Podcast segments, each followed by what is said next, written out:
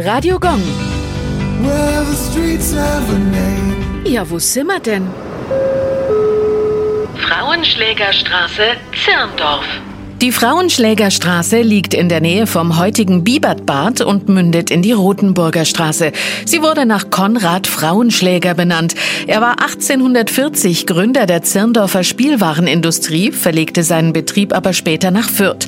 Den Namen Frauenschläger gibt es in Deutschland übrigens noch rund 30 Mal und meint keinesfalls einen gewalttätigen Kerl. Frauenschläger ist die mittelalterliche Bezeichnung für einen Holzfäller, der in einem Waldstück arbeitet, das wiederum im Besitz eines Nonnenklosters ist.